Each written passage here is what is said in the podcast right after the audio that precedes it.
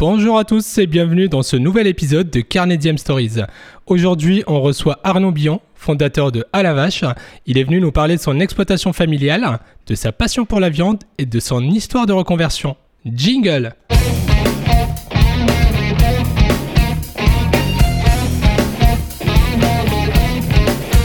Bonjour Arnaud. Bonjour. Nous sommes ravis de te recevoir aujourd'hui. Moi aussi. Alors juste avant de commencer, est-ce que tu te rappelles de ton dernier souvenir de restaurant? Si Ouais. c'est oui, c'était où? Et qu'est-ce que tu as pris? Ouais, ouais, ouais, je me rappelle très bien. Mon dernier souvenir de restaurant, ça remonte il y a un an pile poil. Euh, c'était juste avant la fermeture. C'était pour mon anniversaire. Ma femme m'a emmené dans un super resto qui s'appelle La Poule au Pot euh, de Jean-François Piège. Et j'ai pris un super bon riz de veau de mémoire. Et je suis un gros fan de riz de veau. Et du coup, euh, on a pris ça. Ouais, Magnifique. ouais c'était cool. Vivement qu'on retourne au resto. C'est clair. Peux-tu nous parler de ton parcours, de ta formation? Ouais, alors moi j'ai fait des études d'expertise comptable pendant 7 ans. Et euh, en 2010, pour des raisons euh, familiales, il a fallu reprendre la ferme euh, familiale.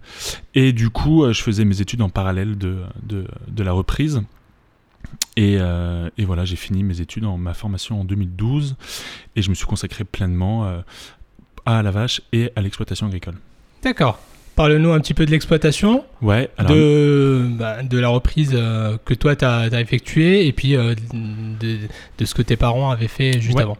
Alors en fait, c'est une exploitation que euh, mon grand-père a créée, qui appartient à, à ma mère, et euh, c'était mon père qui s'en occupait. Mes parents se sont séparés, et donc du coup, il a fallu que quelqu'un reprenne l'exploitation agricole. Et il a, enfin, c'est moi qui ai repris. Euh, un peu comme ça sur, un coup de tête en me disant euh, j'aime bien l'expertise comptable mais ça me ressemble pas trop. Euh, j'aime bien les études d'expertise comptable mais pas trop le métier en lui-même. Un côté terre à terre me plaît vachement. Donc pourquoi pas se lancer? J'ai fait un stage pendant deux mois chez un de mes potes, Guillaume, qui lui élève des salaires aussi comme moi et des moutons. D'accord. Et du coup, euh, j'ai fait un petit stage et puis j'ai appris euh, en fait euh, les termes techniques et puis apprendre à- j'ai appris à conduire un tracteur. J'ai pas appris beaucoup plus en deux mois sur le monde agricole, mais C'est très voilà, court. c'est très court. Mais ça m'a permis d'avoir un petit pied dedans. Et puis après, bah voilà, j'ai pris j'ai pris le taureau par les cornes. J'ai essayé de de faire tant bien que mal tout ce que je pouvais. Et puis et puis voilà, on faisait à l'époque des, des céréales et des bovins. Les céréales, on a arrêté parce que euh, on n'était pas spécialement bon. Et puis moi, je me suis rendu compte que, in fine, on était quand même propriétaire d'un petit bout de terrain sur cette grosse planète Terre, et qu'en fait, il fallait tout faire pour euh, justement valoriser euh, et perdurer tout, tout ce petit lopin de terre. Et du coup, on a décidé d'arrêter il y a maintenant 5-6 ans les cultures. On a tout remis en herbe, et maintenant, on est spécialisé dans l'élevage bovin. D'accord, vous êtes passé à 100% élevage aujourd'hui. 100% élevage aujourd'hui, exactement. On fait, on cultive de l'herbe euh, pour justement nourrir les bovins. Voilà. pour la nourriture. Si tu devais définir aujourd'hui à la vache, ce serait quoi? À la vache, c'est une euh, société qui met en relation des éleveurs avec des consommateurs, que ce soit des consommateurs particuliers ou professionnels. C'est à la vache achète au prix juste aux producteurs et revend au prix juste aux consommateurs, pareil, particulier ou professionnel. C'est très important parce que, euh, en fait, on se rend compte que dans le milieu agricole, les, personnes qui nous nourrissent, eux, ne peuvent pas manger de leur exploitation, de leur, euh, de leur travail. Et ça, c'est un vrai problème dans le monde agricole. On vit de subventions, euh, on le voit tous aujourd'hui. En fait, c'est pas une vie de vivre avec des subventions. On, on- en fait, c'est de la survie. Et bien évidemment qu'on préférait travailler plutôt que de toucher des subventions. Là, bah, Ouais. c'est exactement pareil. Sauf que nous, c'est notre quotidien. Nous, chez nous, ça représente, euh, ça représente euh, à peu près euh, 30% de notre chiffre d'affaires. Donc c'est énorme. C'est énorme. Sans- et sans ces subventions-là, en fait, on peut pas vivre. L'équilibre, euh, On peut pas il est vivre. pas bon. Et il est absolument pas bon. Ouais. Et c'est très important. Donc nous, on ne négocie jamais avec le producteur. C'est lui qui nous impose son prix de, son prix de vente. Euh, voilà, c'est un, peu, euh, un peu ça à la vache. C'est en direct producteur, c'est du circuit court, c'est de la vente directe, etc. Voilà. Si on refait un peu le schéma, Ouais. euh, tes producteurs ou Ouais. tes éleveurs, tu les choisis comment? C'est quoi les cahiers des charges? Comment tu les sources? Alors, déjà, déjà, il faut qu'on parle d'un truc, c'est que moi, je, euh, il n'y a pas de lien entre euh, la structure, de, entre l'élevage et entre la vache. Il y, a il y a juste un lien de, fournisseur-client, mais il n'y a pas de lien capitalistique. L'exploitation appartient à ma mère et c'est moi qui, qui la gère, entre guillemets, et, et à la vache m'appartient et, euh, et, avec mon associé. Et, et voilà. Mais, donc après, quand euh, j'ai ma casquette à je choisis les producteurs en fonction d'un cahier des charges, euh, en fonction de la manière dont ils travaillent. On a, on a un gros cahier des charges pour chaque élevage, et puis on sélectionne tous les, éleveurs partenaires qui font partie de, ce collectif d'à sont dans un rayon de 50 km autour de mon exploitation, ainsi que les abattoirs, ainsi que la découpe, etc. Tout est fait localement. Et puis, on va aussi, euh, on va, on va, ouais, c'est aussi beaucoup sur la notoriété, sur, euh, sur les, les, les comment dire, sur les, les, connaissances des uns et des autres. Euh, les recommandations. Les recommandations, voilà, merci. En fait, c'est surtout ça. Surtout ça, et puis après, nous, on, apporte notre pâte, on, on va dire, bah, tiens, est-ce que tu devrais pas mettre ça comme aliment plutôt que ça? Déjà, tu vas faire des économies, puis voilà, on essaye d'aider un, un, petit peu les éleveurs comme on peut quand ils sont demandeurs. Parfois, ils ils le sont pas du tout. Voilà. D'accord. Donc ça, c'est la partie amont. Exactement. La partie aval, après, euh, comment tu, tu vas aller chercher tes clients? Qui sont tes clients aujourd'hui Comment tu les, euh, tu les démarches Comment est-ce que ça fonctionne aussi pareil en bouche à oreille C'est euh, le but, c'est savoir un peu la filière de la, de la sélectionner de, de l'éleveur et du producteur jusqu'au client final. Bien sûr. Alors, euh, alors nous, on a deux types de, de, clients. On a les clients particuliers et les clients pro. Les particuliers, c'est essentiellement du bouche à oreille. On a un, une offre parrainage qui marche très bien. Et puis, c'est aussi pas mal les réseaux sociaux. Je, je, dois, je dois avouer que depuis à peu près six mois, euh, Instagram, moi, ça m'a, ça m'a, ça m'a refait mon mon business quoi. Clairement c'est assez incroyable. Je, n'y croyais pas du tout et euh, en fait je vois qu'on ne peut pas faire sans. Et les pros c'est pareil. Beaucoup d'Instagram beaucoup beaucoup d'Instagram. C'est d'ailleurs comme ça qu'on s'est connus. Exactement. Et puis euh, et puis le bouche à oreille et puis la mini mini mini notoriété qu'on a voilà alors juste petite parenthèse sur Instagram. Aujourd'hui Instagram, ce n'est plus les photos euh, ah des adolescents qu'on a été il y a un moment. C'est plus le mini LinkedIn de euh, de la de des restaurants, de la de, du monde agricole et tout se fait heureusement sur Instagram aujourd'hui. La fluidité des échanges est tellement incroyable. C'est incroyable. Et la mise en relation, c'est euh, incroyable. C'est, franchement, c'est un, outil, euh, c'est un outil de communication qui est génial et je trouve qu'il est bien plus percutant que Facebook euh, à l'époque, en 2012-13. Je trouve que c'est vraiment bien plus percutant. Enfin, vraiment, c'est, vraiment incroyable. Et si jamais on est sur Instagram, c'est pas pour jouer, c'est vraiment pour faire du business. c'est clair. c'est clair. Euh, tu parlais de ton associé tout à l'heure. Euh, est-ce que tu peux nous expliquer le fonctionnement entre toi, ton associé, l'exploitation Comment vous répartissez les rôles Bien sûr, bien sûr. Alors, euh, alors mon associé est un financier qui juste, et c'est déjà énorme, me suit sur tous mes projets, sur, mes, sur la partie financière. il s'investit pas au quotidien. Euh, sauf financièrement, euh, une fois de temps en temps, quand on a des projets, dont, euh, dont mon projet de boucherie, dont on parlera tout à l'heure sûrement. Avec plaisir. et puis, et puis sinon, à, l'exploitation, on a donc Jordan qui s'occupe de, de, de, la production au quotidien, qui va nourrir les bêtes, qui va les pailler, qui va les soigner, qui va veiller au, bon fonctionnement, euh, faire euh, tous les travaux dans les champs euh, pour l'herbe. On a Marilyn, qui est aussi une de mes éleveuses, qui elle est ingénieure agronome et qui vient une heure par jour pour s'occuper de toute la partie très technique, donc l'alimentation, les rations, etc., enfin, tout ça, puis qui organise aussi pas mal les journées de, de, Jordan.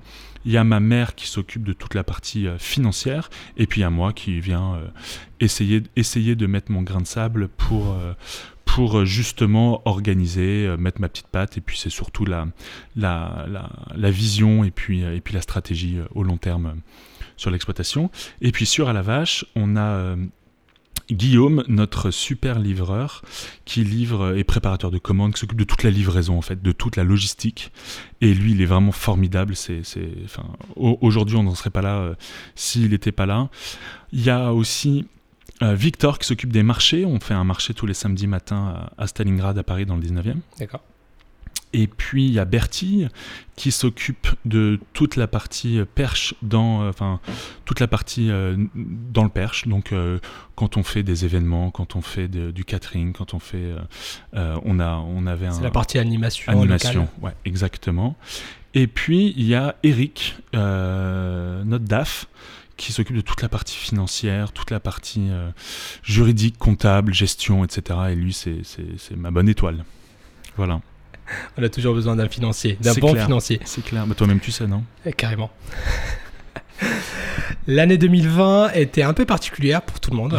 Euh, désagréable pour certains, plus agréable pour d'autres. Est-ce que tu peux nous expliquer comment s'est passé 2020 pour toi? Eh ben, moi, je suis le genre de type qui euh, se dit euh, le 31 décembre 2019, tiens, je vais arrêter les particuliers pour me concentrer sur, sur les professionnels. le mec qui a du pif, quoi qui voit les trucs venir. Et, euh, et ben en fait, euh, le 14 mars, euh, quand on a appris la, fermeture des restaurants, là j'ai commencé à avoir vraiment, vraiment très, très peur. J'ai vraiment eu très, très chaud. Et là, je me suis dit, putain, mais alors là, je suis vraiment dans la merde. j'ai arrêté les. Enfin, je suis en train, je suis en phase pour arrêter les, les, les particuliers et je me retrouve à plus avoir de pros. Comment on va faire pour mon business? Et j'ai, enfin, accessoirement, deux bovins sur les bras. Euh, et, là, en fait, j'envoie une newsletter. Et puis, euh, sur un coup de tête, en me disant, bon, bah, de toute façon, j'ai rien à perdre, j'envoie une newsletter. Et, euh, la bouteille dans la mer. Ah ouais, exactement. Et puis, alors là, ça a été l'avalanche de commandes. Mais quand je parle d'avalanche de commandes, ça a été, on a fait x10 par rapport à, un mois traditionnel euh, sur, euh, sur euh, la livraison des particuliers. Donc j'ai recruté quatre livreurs, on, a, on s'est fait prêter des camions, on a, on a... Là, on est au mois de mars. Là on est au mois de mars, exactement. En fait il a fallu se réinventer en ans en l'espace de... Euh, il y a eu deux semaines de battement où en fait euh, Guillaume faisait tout lui-même euh, et là ça a été un peu chaud, il a été un peu sur les rotules. Et puis très vite en fait on s'est dit mais on fait n'importe quoi, on se pose deux secondes. Et puis, et puis on se structure. Et là on a embauché quatre livreurs. Et puis, et puis voilà on, s'est structuré, on, faisait, on, livrait quatre jours par semaine, week-end compris, enfin c'était, c'était génialissime. Ça a été très éprouvant, très dur, mais ça a été tellement grisant, tellement grisant. Et puis, euh, et puis oui, ce, challenge aussi de, de, savoir se réinventer en, aussi rapidement, ça, ça a été euh, un kiff total. Et de voir qu'on pouvait le faire. Ça, c'était vraiment top. Et puis, ouais, ça, ouais, on a eu beaucoup de chance. Vraiment, on a eu énormément de chance. On termine l'année, pour parler un, un, peu de chiffres, avec une croissance de plus de 60%, euh, c'est quand, même, quand même vraiment très chouette en ayant perdu euh, quasiment l'intégralité des professionnels. Donc c'est vraiment, vraiment très, très chouette. Et puis là, depuis, euh, depuis septembre, je dirais que les professionnels reprennent un petit peu, font un peu de, de, de, de takeaway, de, click and collect, etc. Et du coup, on, on, a, on a aussi toute la partie pro qui remonte. Et, et, du coup, bah là, on est vraiment structuré. Notre service client s'est considérablement amélioré. On a mis en place plein de, de, de, de, systèmes, de process euh, pour que tout soit vraiment hyper quali, euh, que vous commandez euh, sur le site. Après, vous rentrez dans un tunnel qui est vraiment formidable, vous recevez un texto, puis vous êtes alerté par mail. Puis voilà, il y a un service client qui est vraiment, qui est vraiment top. D'ailleurs, pour la petite histoire, je savais pas quoi faire dimanche soir, donc j'ai calculé le, le, nombre d'étoiles qu'on avait, la note sur 5 qu'on avait, et on a 4,8 sur 5. Donc c'est plutôt pas mal, je suis plutôt assez content. Ouais, c'est plutôt assez chouette. Et puis voilà, non, non, c'est vraiment, euh, c'est vraiment cool. Euh, c'était vraiment cool l'année 2020 pour nous. Pas pour tout le monde, mais pour nous, c'était cool. Eh ben, c'est tant mieux, tant mieux. C'est une bonne nouvelle. Comment tu prépares 2021 euh, Eh ben, pas mal, pas mal. On, attend vraiment désespérément la reprise des, pros parce que, bah, déjà parce qu'on aime aller au resto, parce qu'on aime nos clients pros et que en fait on a des vraies relations avec eux et, du coup, bah, là c'est vraiment dur de, les voir galérer, de les voir s'ennuyer. Donc J'avoue qu'on organise le, lundi assez régulièrement en tout petit comité des visites d'exploitation pour les, euh, euh, pros. C'est assez chouette. Franchement, c'est vraiment cool. Euh, bien évidemment, tout le monde préférait que tout le monde bosse. Et puis 2021, c'est surtout l'ouverture du corner boucherie d'Alavache dans, dans, le complexe food court qui s'appelle 12, qui sera rue de Reuilly dans le 12e, qui ouvre le 17 mars. Et là, on a vraiment, euh, vraiment hâte. Ça va être un super projet avec euh, une boucherie, une charcuterie, une fromagerie, euh, un maraîcher, un poissonnier, un, un restaurant qui sera au-dessus, etc. Et, non, ça va vraiment être très très chouette. Tu, tu as très bien fait la transition parce que c'était la prochaine Eh ben question. voilà. Est-ce que tu peux nous parler de ce magnifique projet qui est pas très loin de Vincennes? Il est dans le 12e. Ouais. Et tout l'écosystème qui euh, gravite autour. Eh ouais, en fait, alors c'est assez, euh, c'est une super bonne idée d'un monsieur qui s'appelle Jean Prévost, qui euh, qui était ancien directeur stratégie chez Casino, je crois quelque chose comme ça, à la retraite aujourd'hui et qui a eu cette idée de, de- concept. Et, et on a toute une équipe autour qui, qui s'occupe de la mise en place du concept.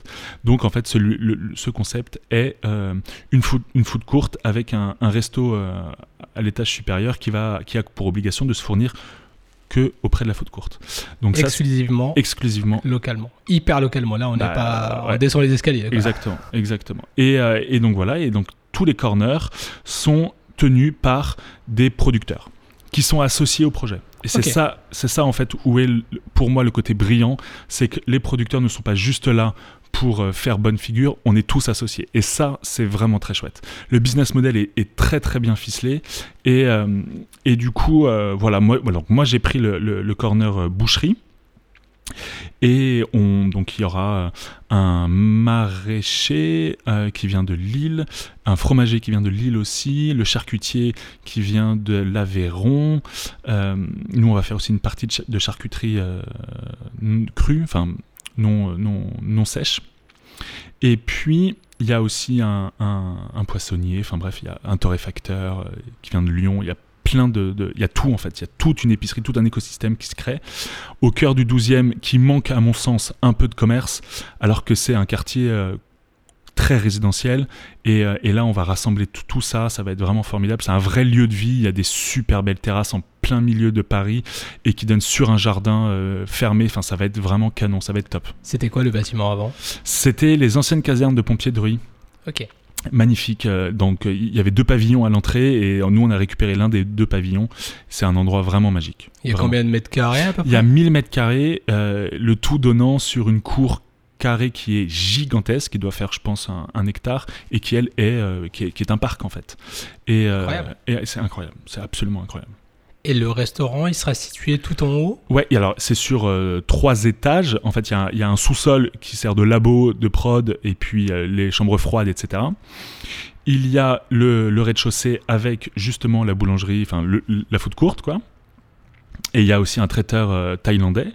Et puis à l'étage, il y a un très grand restaurant euh, qui peut accueillir de mémoire 70 couverts euh, intérieurs, 70 couverts extérieurs. Euh, donc c'est vraiment très vraiment canon. Et il y a une cuisine là-haut en plus, voilà. Et donc c'est Pablo Jacob qui est l'ancien chef du Refugee Food Festival qui, qui, prend la, qui prend la direction du, du, du resto. Excellent. On Ouais, a, on hâte. On a Ouais, vraiment hâte d'y être et que les restos puissent ouvrir. euh. Ouais, ça va être top. Nous aussi on a hâte. On peut faire juste un petit retour rapide sur Ouais. la partie exploitation, Ouais, euh, sur le, le choix en fait de l'exploitation que, que vous faites, Ouais. euh, exploitation familiale. Quel est, euh, quels sont les grands principes que vous vous imposez? Bien sûr. Je parle là, je fais allusion à, au bien-être animal Bien sûr, bien sûr. et tout ce qui gravite autour. Eff- effectivement, j'ai même pas parlé de ça. J'ai j'ai même pas dit qu'on faisait de la salaire et, et un croisement salaire-angus. Euh, donc nous, on a 90 mères aujourd'hui D'accord. euh, pour une surface totale de 180 hectares. Voilà, d'herbe. Il y a toute une partie d'herbe qui sert au pâturage, qui sont aussi fauchés une fois par an pour euh, faire de l'herbe. Et il y a une autre partie, à peu près grosso modo 50-50, euh, qui sert à produire de l'herbe pour justement l'alimentation au quotidien. Nous, les grands principes, c'est bien évidemment, bien sûr, le bien-être animal. Ça paraît complètement débile de dire ça euh, et tellement euh, classique, mais en fait, si tu veux, il n'y a pas de bonne viande sans bien-être animal. Et nous, c'est notre business. Il y a un moment où euh, on gère de l'humain, donc euh, on gère du vivant, mais, c'est aussi un business. Et nous, notre business, c'est euh, d'élever des bovins. Si on ne le fait pas dans de bonnes conditions, on ne fera pas de bons bovins, de bonnes vaches et de bons bœufs. Donc du coup, en fait, derrière, nos clients seront pas contents, donc on se tire une balle dans le pied. Donc bien sûr, le bien-être animal, c'est primordial. Donc ça passe par quoi? Ça passe par minimum, minimum 7 à 8 mois par an à l'extérieur dans les pâtures. Ça passe aussi par une monte naturelle, c'est-à-dire que les taureaux sont en permanence avec les vaches toute l'année. Donc on a des naissances toute l'année, qui soient à l'intérieur ou à l'extérieur. à Naturel, l'étable. pas programmé. Exactement, pas d'insémination artificielle, pas de veto qui viennent pour, euh, pour les vélages, donc pour la, la mise, la mise bas. Euh, on, voilà, on a de la chance que les salaires euh, vèlent très bien, donc en fait, euh, ça se passe très bien. Ça passe par aussi, bien évidemment, pas de euh, antibiotiques de prévention. Les antibiotiques, c'est pareil que pour l'humain, c'est pas, c'est pas automatique. Si on peut faire sans, on le fera bien évidemment. De 1, parce que c'est plus naturel. De 2, parce que c'est, comme je le disais tout à l'heure, c'est un côté business, on n'a pas les moyens. Aujourd'hui, sur notre exploitation, le budget vétérinaire représente approximativement 2000 euros. 2000 euros pour, 4, enfin, pour 280 têtes. En fait, c'est rien. rien du tout. Arrive. Euh, on fait, on fait, ça passe par aussi bien évidemment une nourriture qui est tout le temps la même, donnée tout le temps la même heure. Ça, les, vaches ont besoin d'un rythme, ont besoin d'être vraiment calées quotidiennement. Il faut que ce soit une routine. Vraiment, vraiment c'est ça. Et puis, quand elles sont à l'intérieur, donc à, à l'étable, elles sont paillées tous les jours. Il y a un racloir qui passe deux fois par jour pour enlever les excréments, le fumier. Tout est curé une fois par mois. Euh, et on fait un vide sanitaire tous les ans bah, pendant qu'elles sont à l'extérieur, où là on carchérise l'intégralité des, des infrastructures à l'eau chaude. Ça paraît débile, mais nous ça nous prend quand même entre deux et trois semaines C'est du boulot. de le faire. Ouais, ouais, mais c'est primordial. Et puis, euh, et puis voilà, donc bien sûr, c'est le bien-être animal. C'est une alimentation aussi qui est la plus quali possible. Donc de l'herbe, de l'herbe et encore de l'herbe, un peu de paille. Et puis pour toute la partie finition, donc là qui va durer entre, entre 4 et, euh, et 6 mois, 6-7 mois. Euh, Là, il y a un aliment, un complément azoté, qui est une pulpe de betterave, le colza et lin, produit localement et euh, bio. Voilà, garanti bien évidemment sans OGM. Tous les éleveurs avec lesquels on bosse nous garantissent un élevage sans OGM, ce qui est très important, notamment sur le porc, où le porc est très consommateur de soja. Qui dit soja dit OGM. Alors, nous, notre producteur travaille un tout petit peu le soja, qui lui n'est pas, qui est garanti sans OGM. Euh, et là, en fait, il est en train de voir pour arrêter complètement le soja et faire à la place un- une, autre, euh, une autre protéine. Voilà. Euh, donc l'élevage, ça passe aussi par, bien sûr, un rythme de vie qui est le plus extensif possible. Donc on, on va, on va, enfin, on laisse les veaux le plus longtemps possible avec les mères. On les sèvre entre, euh, ça dépend des lots, entre 6 et 9 mois. Après, on essaye de, de bah voilà, d'être le plus extensif possible. Il y a grosso modo euh, une bête pour 2 hectares. Voilà. Pas mal. Alors, il y a une mère et son veau pour 2 Pour hectares. Ce qu'on appelle un UGB, unité gros bovin. Euh, En moyenne, elle est de en moyenne. Euh, Alors, je- je parle, je parle pas que dans ton exploitation, Aucune mais idée. ailleurs. aucune Il n'y a pas de, il y a pas de Non, chiffre Je sais pas du euh, tout, mais, mais là, c'est ultra extensif. En fait, on a beaucoup de chance d'avoir un gros foncier. C'est. Euh, très très extensif. Voilà. Ça passe par ça et ça passe aussi parce que ça, il faut euh, surtout en parler, par l'abattage. L'abattage est une chose euh, qui est très euh, clivante, bien sûr. On- Personne n'a envie d'en parler et c'est normal parce que c'est pas très réjouissant, mais il faut pas que ça devienne tabou. Et il faut avoir, il faut respecter l'animal jusqu'au bout, jusqu'au jusqu'à l'abattage. Voilà. Donc l'abattage, ça passe par par le respect tota- le- le respect total, quoi. Voilà. Eh ben, on ne peut que saluer ce travail euh, incroyable euh, derrière. Il n'y a pas de secret, Merci. pas de bonne viande sans, euh, Un bon sans élevage. respect, Ouais. sans bon élevage. Bah, écoute, euh, merci, merci pour toutes ces explications. Euh, C'était un plaisir de te recevoir. Et Merci puis, à vous. euh, à très vite. Ouais, à très bientôt. Merci. Merci beaucoup. Merci à tous pour votre écoute. J'espère que vous avez passé un agréable moment. Pour retrouver l'ensemble de nos épisodes en format vidéo, je vous invite à nous rejoindre sur notre page Instagram Carnium Co ou sur notre chaîne YouTube Carnedium Stories.